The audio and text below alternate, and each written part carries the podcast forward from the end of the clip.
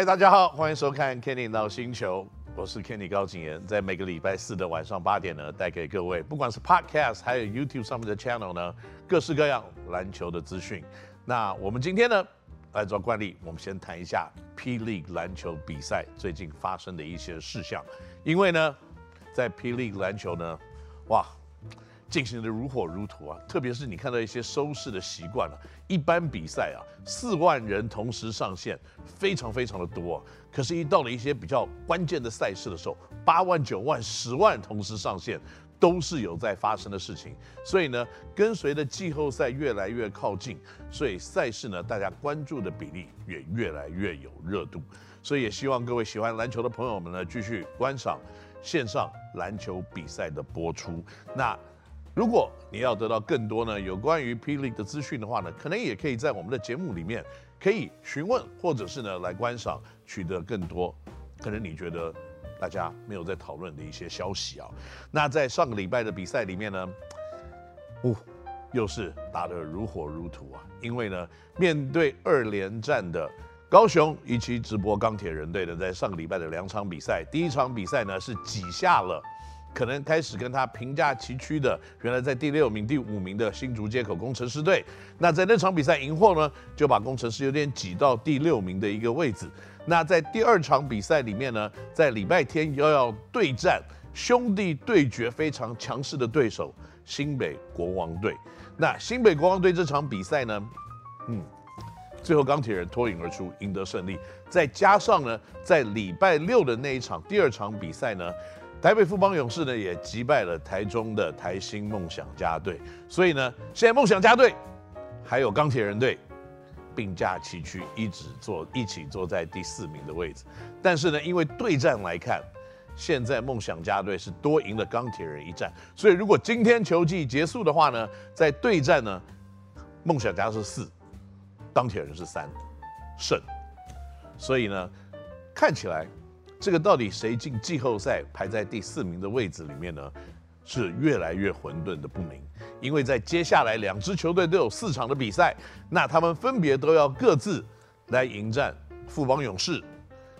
新北国王，还有桃园领航员。然后最重要的是在最后的一场比赛里面呢，两支球队要互打，所以会不会打到最后一场比赛才能决定最后的胜负呢？是非常有可能的。所以就看接下来这三支球队呢，分别面对排名第四名的梦想家，还有钢铁人，要怎么来应战。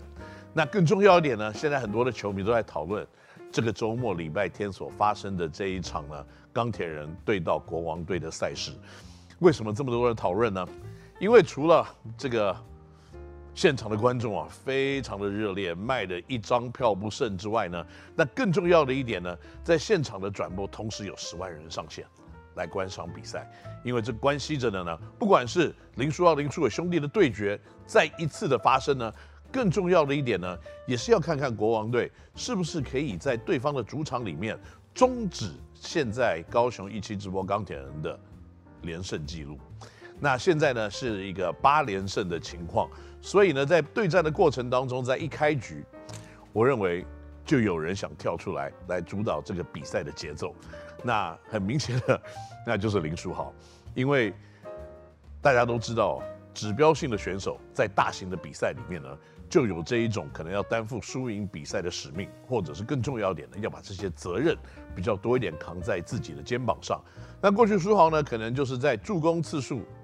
他已经创下联盟单场最多助攻次数的记录两次了，所以呢，看起来在礼拜天的比赛呢，他希望以强势的得分取分来证明以及帮助球队赢得比赛的胜利。那不要忘记了，这是一场 back to back 的钢铁人的比赛，所以在第二场啊两点半跟两场两点半的连续打的一个情况之下呢，他在一开局。就取得非常强势的一个攻击的企图心啊，那这样子的一个强势的攻击企图心呢，也让国王队在第一节跟第二节有点招架不住。上半场呢，林书豪就得下了三十二分的高分，哇，这个已经是半场最多得分的一个记录了。可是整场比赛打完呢，他拿下了五十分、十一助攻以及十篮板。我看了这样子的数字，我头都昏了，因为这个真的就是在这种。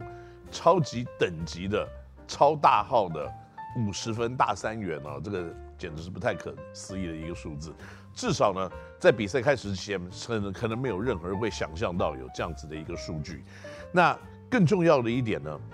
在整场比赛的过程当中呢，虽然林书豪 dominated 控制了整个比赛的对战里面的分数，因为基本上呢，国王队在整个比赛的过程非常的强硬。他不愧是一个目前为止排名第一名的球队，而且呢，这个球队在团队的阵容里面还有一些主力的战将，他是受伤的，是没有出赛的一个情况。像李凯燕，像 Byron Mullins，虽然大家都说啊他是单洋将，这个 Kenny Manigault 应战，可是呢，他有一个洋将等级的本土资格的球员，就是 Quincy Davis。这场比赛打得非常的好。那整场比赛呢，来来回回，每一次国王有一些要反扑。书豪就有机会把分数给要回来，而且呢，有一些这个钢铁人本土的球员也陆陆续续的把分数加在计分板上，那所以也造成了呢，打到最后的几分钟的时候呢，两队形成了平手焦灼。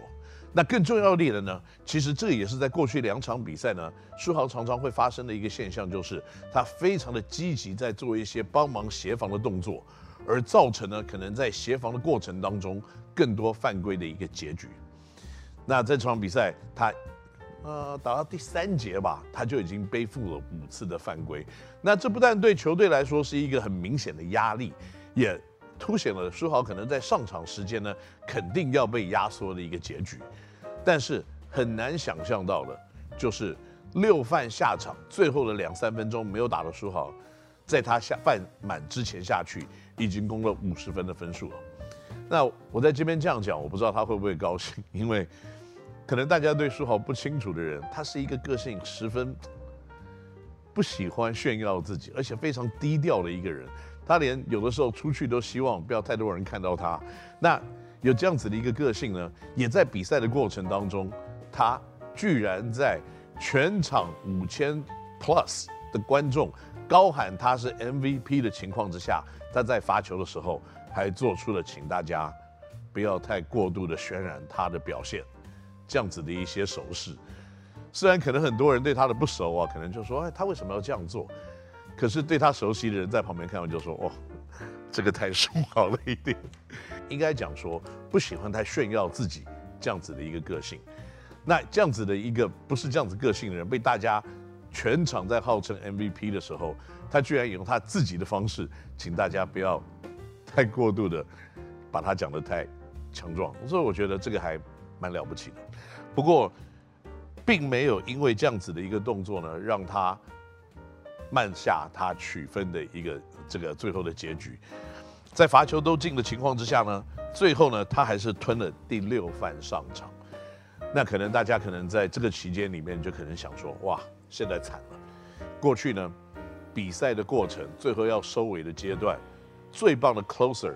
一直都是林书豪。那但是他现在六犯下场了以后呢，这个钢铁人要怎么样来收尾？